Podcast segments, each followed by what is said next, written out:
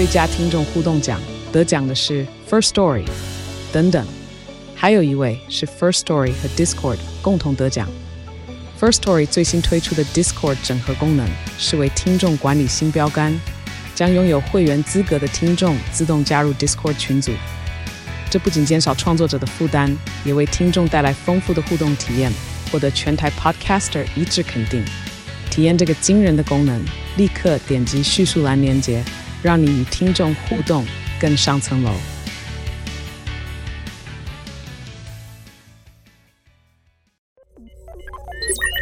AI 读新闻，大家早安，我是 Sky，新年快乐！今天跟你分享十部二零二二年的好电影，陪你过好年。第十名是贝尔法斯特。故事发生在一九六九年北爱尔兰，街上有汽油弹、火烧车、愤怒暴动以及即将笼罩数十年的宗教骚乱。父母纠结要不要逃难的时候，九岁男孩巴迪大概猜到怎么了，但不知为何，他更在意的是数学作业、暗恋的女同学，还有周末要看电影。电影篇幅小巧零碎，藏着英国才子导演肯尼斯·布莱纳最私密的童年乡愁。以及给游子的温暖安慰。第九名，《青春养成记》，主角是正值青春期的十三岁少女李美玲，最爱跳舞和偶像男歌手，却总在妈妈面前装成保守的乖女儿。在一次尴尬的事件中，她竟然解除了家族封印，变成一只毛茸茸的红色小猫熊。这部电影是常见的成长喜剧，在迪士尼和皮克斯的合作舞剑下。细腻地刻画出华人母女彼此束缚却又真挚的感情，幽默且不落俗套。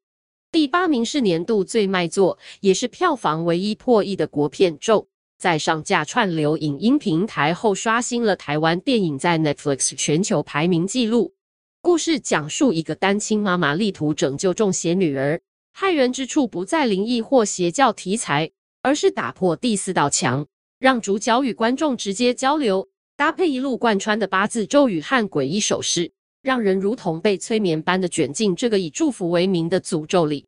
第七名，《子弹列车》改编自日本作家伊坂幸太郎的杀手系列二部曲《瓢虫》，讲述布莱德·彼特饰演怕麻烦的衰尾杀手，与新干线列车上各怀鬼胎的多路人马争夺一个手提箱。在空间局促的车厢内，武打戏荒诞又拳拳到肉。还不忘掺杂诙谐碎嘴和客串大咖彩蛋，交织出关于因果与命运又闹又哲学的玩命之旅。第六名，《分手的决心》是《夏女的诱惑》导演朴赞郁睽违六年的新作品，代表韩国杀进奥斯卡国际影片十五强，荣获坎城最佳导演。电影讲述一位老鸟刑警张海俊，在追查一起男子山顶坠落身亡的意外时，认识死者的妻子宋瑞来，陷入一场像是悬案般的爱情纠葛。故事悬疑刺激，恩静音乐的明快和创新也令人印象深刻。第五名，《食人之家》导演卢银良在接到母亲交代身后事的电话后，提起摄影机回到逃离二十年的嘉义老家。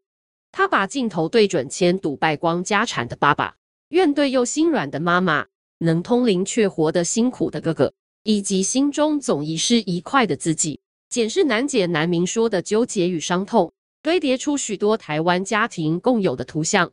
用纪录片探究信仰，却从家得到解答。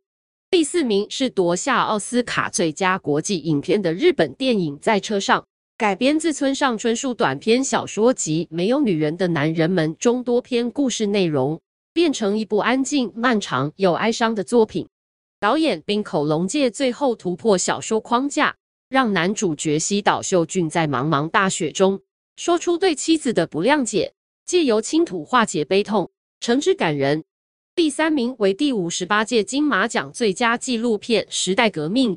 电影以二零一九年反送中运动为题，拍的是香港人的血与泪，却无法在香港公开放映。除了导演周冠威以外，工作人员全部匿名。这部片以宏观书写历史，又近距离在前线记录多组无面孔的抗争者，所有混乱与触目惊心都是真实的，即使改变机会渺茫，仍努力长出希望与勇气。第二名则是全球影迷敲碗期盼的经典热片续集《捍卫战士：独行侠》。这部片也不负众望，风光的夺下二零二二年全球票房冠军。年过半百依然勇健迷人的阿汤哥，这次晋升教官，带领一票年轻飞官挑战惊险任务。除了空战桥段临场感十足之外，浓浓的怀旧情感加上跨世代的革命情谊。以及英雄壮年的洒脱和韧性，皆是看点。最后压轴的是丹丹双导演的疯狂奇想之作《妈的多重宇宙》，让杨紫琼再创事业高峰。在这个故事里，每个选择都能分裂成平行时空，被琐事夹击的疲惫母亲和不被理解的同志女儿，就这样跳跃在各个平行宇宙中彼此纠缠。导演用脑洞大开的方法讲一个通俗故事。关于华人家庭的拐弯抹角与相爱相杀，以及选择背后的梦想与失落。以上文章由黄韵婷、欧阳辰柔撰文，技术由雅婷智慧提供。